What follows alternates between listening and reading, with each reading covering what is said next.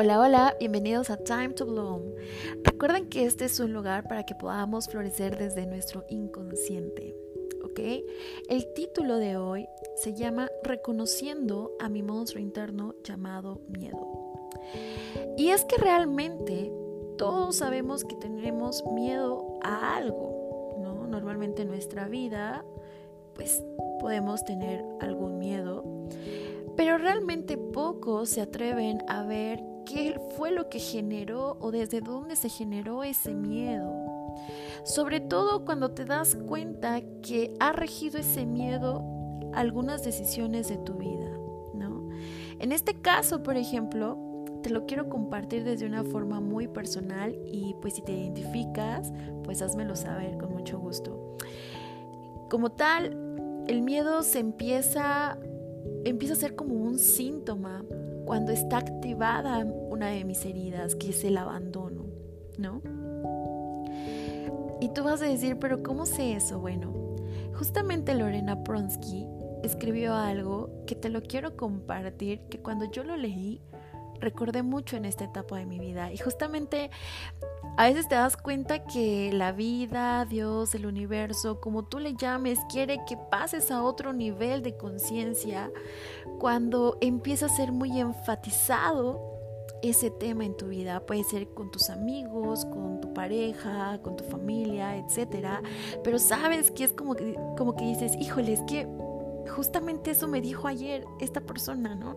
Y hoy lo estoy leyendo aquí y quiero compartirte esto desde mi vivencia personal, pero bueno, ya me estoy extendiendo y quiero compartirte el escrito, ¿ok? Dice así, hay un mecanismo muy raro que hoy la verdad no tengo ganas de poner ni siquiera cómo se llama, pero necesito que entiendan que a veces uno rompe el tesoro que encuentra porque tiene miedo de confrontarse con la idea de no estar a la circunstancia de semejante regalo y lo destruye.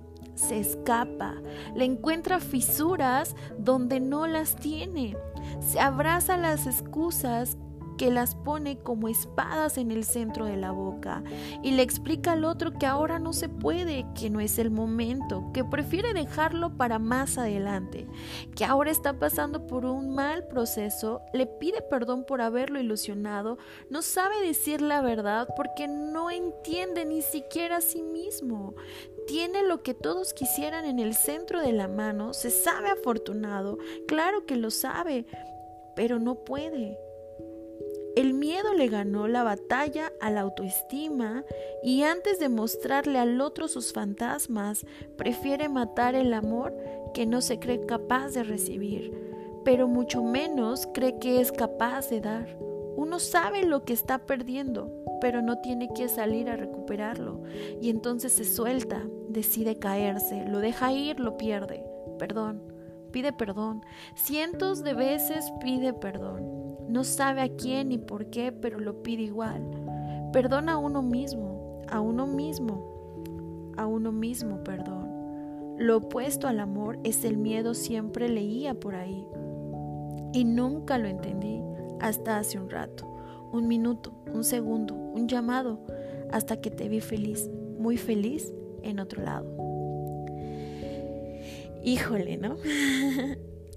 ¿Cuántas veces hemos dejado ir a una persona increíble, un trabajo en el que querías, que deseabas entrar, el concurso o un proyecto o algo en tu vida justamente porque viene a activarse esa herida y te empieza a producir un miedo atroz que dices no voy a ser capaz o no voy a ser lo suficiente y comienzas a rechazarte a ti mismo, a ti misma, justamente por esa razón.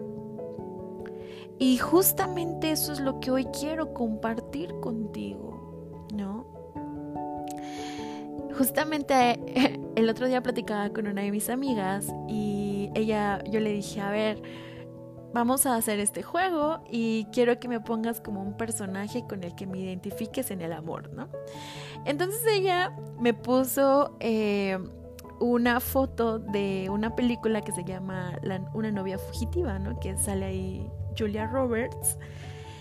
Y pues yo realmente nunca había visto la película y este fin de semana me di el, el gusto de poderla ver, ¿no?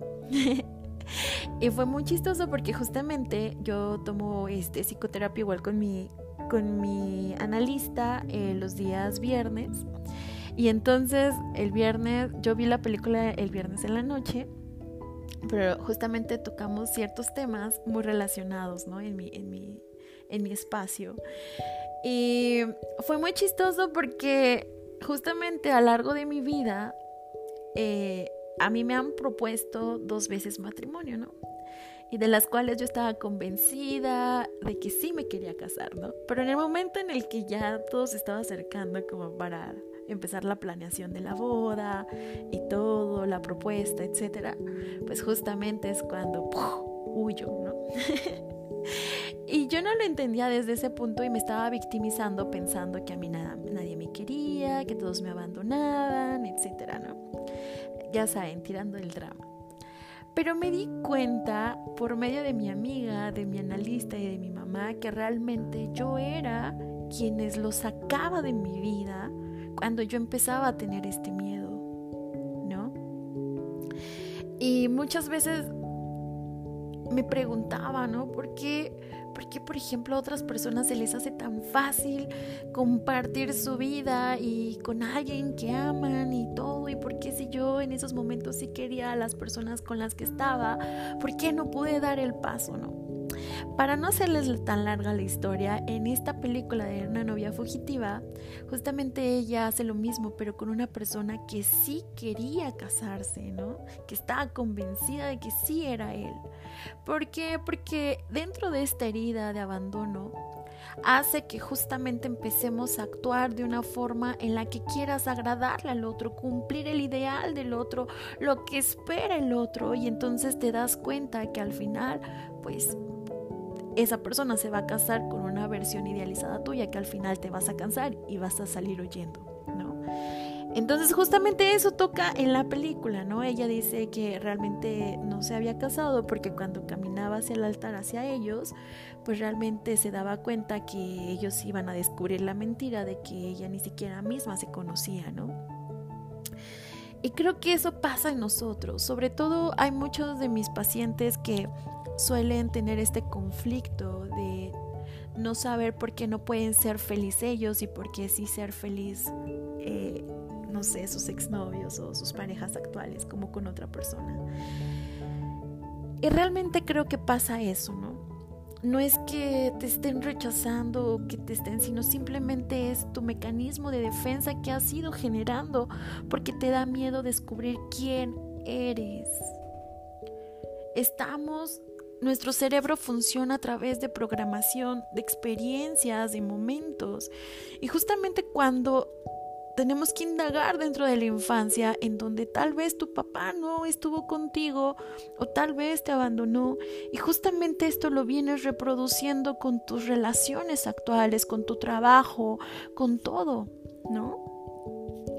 Puede ser que que tengas la capacidad y que te digas, yo sé hacer esto, yo sé hacer el otro, pero tal vez en muchas ocasiones de tu vida lo sabes hacer porque quisiste complacer al otro. Entonces esto nos pone realmente en lugares en los que realmente no queremos estar, con personas que no queremos estar, en situaciones que no queremos estar.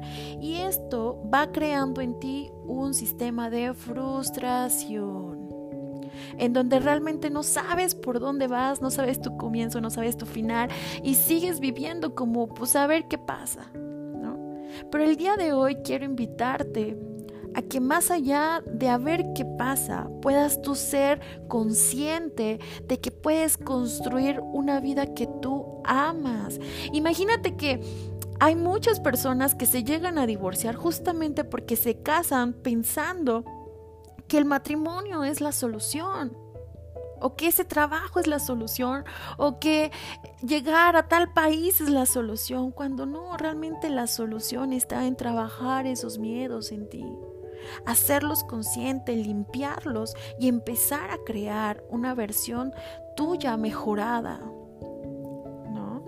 Entonces, ese es nuestro reto en este año no quieras construir grandes imperios cuando los miedos siempre te lo van a echar para abajo. ¿No crees? Deja de estar postergando tu felicidad consciente o tu aprendizaje consciente por temor a descubrir quién eres. Todo va a empezarse a acomodar cuando tú empieces a saber qué sí y qué no eres. Porque justamente hoy ponía un post en donde puse tu mejor versión, pues ya está en ti. La cuestión es que está hasta abajo de tus miedos, de tus limitantes, de todo aquello que creemos que somos pero no somos y que nos limita, pero a la vez nosotros mismos hacemos que crezcan esas limitaciones, ¿no? Es tiempo de que esos miedos sean una enseñanza en donde tú puedas saborear un mayor peso de gloria, quitando y renovando tu mente a través de esto, sabiendo quién eres en realidad.